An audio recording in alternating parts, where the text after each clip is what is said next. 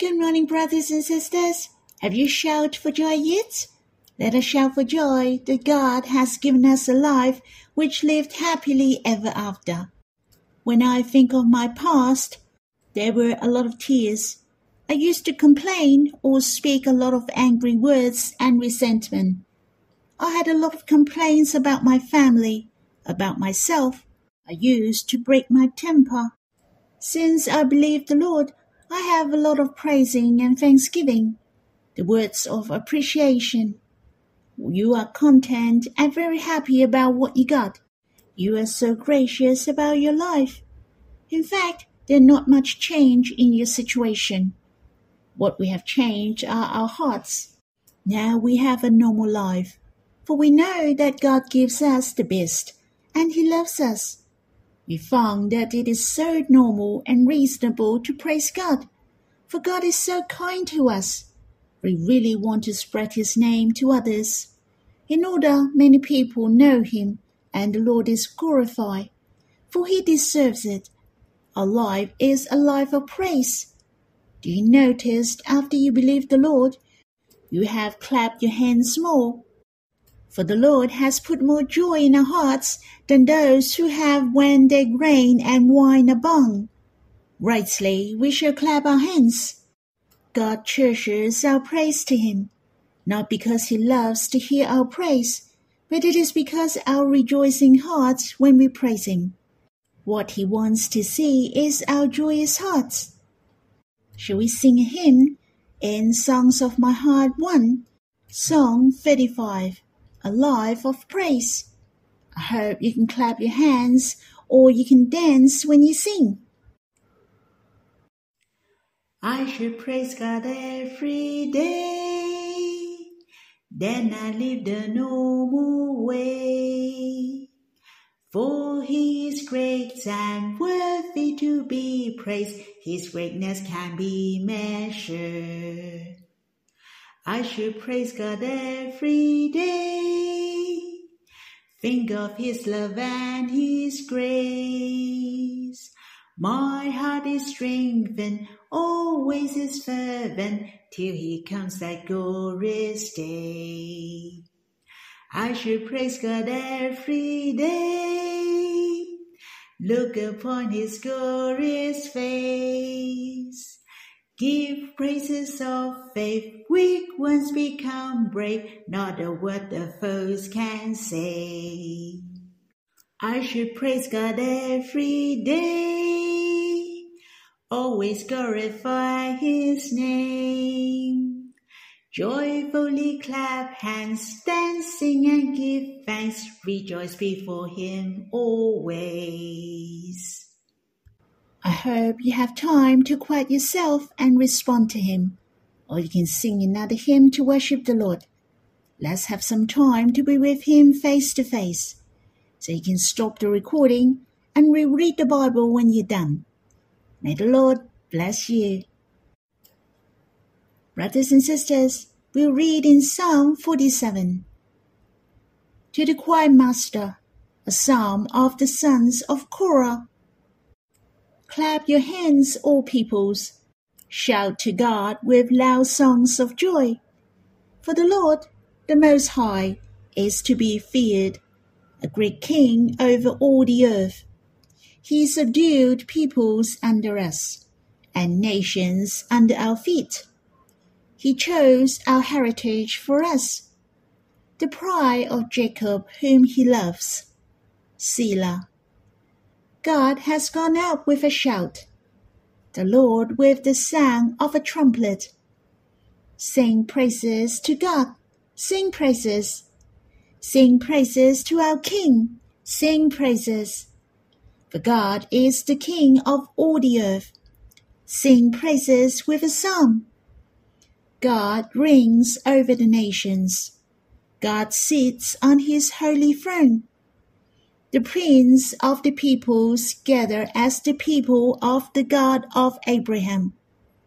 For the shields of the earth belong to God. He is highly exalted. I don't know whether it is because I read this psalm during the new year. I found I was reading it with a delightful mood. It is a rejoicing psalm and full of gladness. It is suitable to sing during the New Year and during the festival, for it is radiant with joy. This psalm praises God as not only the God of Israel, but the God of all peoples, for God is the King of all the earth. Some scholars state that according to the Jewish tradition, they will sing this psalm to praise God during their New Year festival, which is Rosh Hashanah. We shall take a long view when we read this psalm, for this psalm is filled with all peoples, nation, all the earth, over the nations. Not only the psalmist call upon his own countrymen to praise God, but all nations and over the earth to bless God. Surely the psalmist had the assurance and very certain whom he believed is the God of all the earth. He mentioned God is the great king over all the earth for many times. God is highly exalted and he is the king over all the earth. He is the shield of the earth. How precious is this understanding! We will praise God from our hearts unless we have this understanding which we believe is unique. He is matchless. He is supreme, the most beautiful and glorious.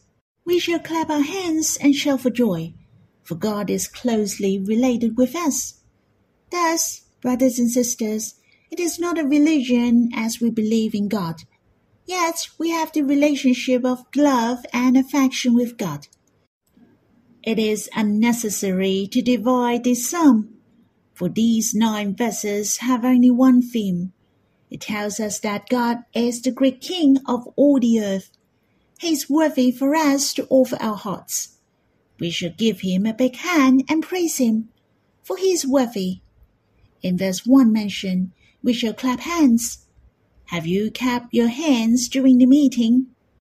I'd like to encourage you all to clap your hands more for there are many precious and glorious truths which are worthy for us to rejoice. Clapping hands has the meaning of joy. The body language can glorify God as well. The posture of clapping hands, looking up, raising hands are the influence of our spirits. Hence, we shall use our whole body to praise God. Not only do we praise Him with our hearts, but our body as well.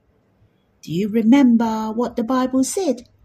We shall love the Lord your God with all your heart and with all your soul and with all your mind and with all your strength. Thus, I hope you can put your hands together in the meeting. For the Lord is so good and glorious. He loves us deeply. Rightly, we should clap hands for the Lord more. We should clap our hands in the meeting frequently. Is the Lord worthy for your applause? Of course, so don't be shy. You can give him a big hand or you can clap softly. As well as you offer this to the Lord in your heart, you can try to clap your hands freely in the meeting. You will enjoy more. It's going to be a big help to you during the meeting. Besides clapping hands, especially to shout with loud songs of joy. Surely your voice will not be soft if you shout with loud songs of joy, and it is not introvert or stone faced. It must be full of joy and with a loud voice. Moreover, you will enjoy it as much as you like. When you see your favorite soccer team shoot on target, what would you do? You would give a joyful shout and be excited. Only the fans keep silent when their favorite team loses their game. Our God is the victorious God. Do we praise Him with loud songs of joy? When you said the Lord is risen, have you shouted for joy with loud songs of joy? In Psalm 106, verse 47 mentioned that we may give thanks to your holy name and glory in your praise. So we know the loud songs of joy include the voice of praising God. When we praise God, we are saying to the enemies that the Lord Jesus has won the victory. Our God is the most glorious and worthy to shout with loud songs of joy. So, brothers and sisters, when you worship in a meeting, hope the gesture of your body, your feeling from the innermost, and even the understanding of your spirit are coordinates with each other to praise God. Our body, soul, and spirit to praise God. It seems the psalmist said to his people in verse 2, verse 3 and 4, they are the reasons for praising God. That include God is the Most High, is to be feared. He rules, and God has promoted the Israelites. Not only He chose the heritage for them and gave it to them, so the whole nation was glorified. Hence, in the end of verse 4 mentioned, the pride of Jacob whom he loves. Let us take a closer look here. The pride of Jacob whom he loves. Why did they bless and praise God loudly? For there was a very crucial reason. We are whom he loves. This reason is good enough. You and I shall shout for joy for this reason daily. We shall praise him always. In addition, there are many wonderful things and grace upon us. Rightly, we shall praise him again and again. In verse 5 mentioned, God has gone up with a shout the Lord with the sound of a trumpet. When God has gone up, sounds like God is coming up to the throne step by step. This has reminded me when the ark entered into Jerusalem. Jerusalem is located on the mountain. Thus, when the ark was carried to Jerusalem, it was going up, and all the Israelites saw it, would clap their hands and make a joyful noise. The throne of grace was in the ark, and the ark represents the presence of God. It represents God Himself. As you can imagine, God is sitting on a throne going up and up. God has gone up with a shout. I was touched by this scene indeed. No wonder the people would make a joyful shout and they would blow the trumpet, for God has won the victory. Hence, the Lord with the sound of a trumpet. I was touched by this scene because the Israelites were the slaves in Egypt for four hundred years. They had passed through the wilderness and entered into the land of Canaan. They had gone through the time of Judges and the time of Saul. Now Israel became a nation and had David, who was after God's heart, to be their king. David brought the ark back to Jerusalem all the people shout for joy. I believe the people there would burst into tears. People would shout with loud songs of joy and gave God a big hand, for it was a glorious moment. God has returned. God revealed his glory again. These verses not only are written about the situation at that time, I believe it also referred to Jesus, who is risen and ascended to heaven.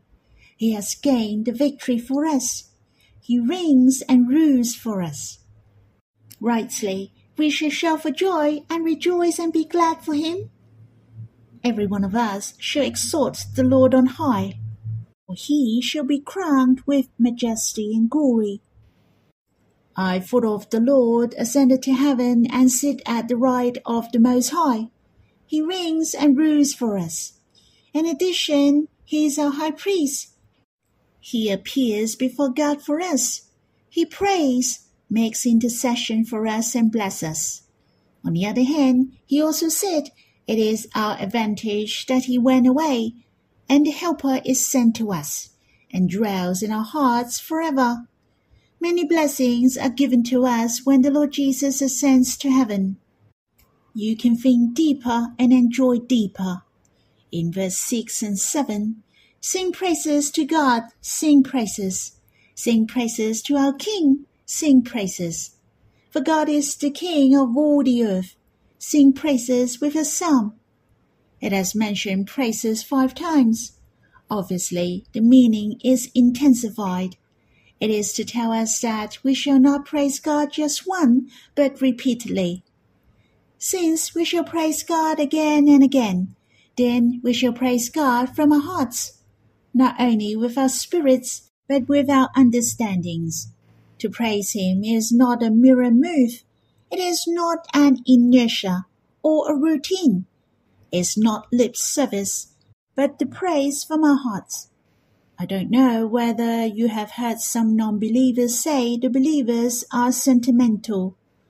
We are so emotional and burst into tears easily. We are irrational. They have these comments due to the lack of their understanding towards us. Yet it is also a reminder to us that when we worship God, when we give thanks to God, we're not just indulging in our feelings. We shall know why we have to worship, who we are worshipping, what is the good of the Lord whom we worship. In fact, in the first letter to Corinthians also mentioned the prayer of understanding. Understanding means rational, with knowledge and evident. Hence, it said to sing praises with a psalm. You are touched, then you voice out your praises. But it is based on your understanding, your experience, and with your knowledge of God. We should not wait for a great burden, then we pray for others as long as those who have the needs, then we pray to God with our understanding. I also had the wrong concept in the past. I would voice out my praise of God when I was deeply touched, but I understood slowly it is hard to estimate how much I was touched. What is the meaning of deeply touched? What is the meaning of lightly touched? If we praise God with faith, then is it more practical, isn't it? God will accept with gladness. I pray and praise with understanding. And remember, it doesn't mean that it is not emotional when we praise with understanding. Just those who are rational people are not overwhelmed or controlled by emotion. Brothers and sisters, I hope we have learned to praise God in the meeting, not only once, but again and again. Truly, he is worthy for us to be praised again and again. Brothers and sisters, that's all for my sharing. I hope you have time to enjoy this psalm. May the Lord speak to you. May you praise him and praise him again. May the Lord bless you.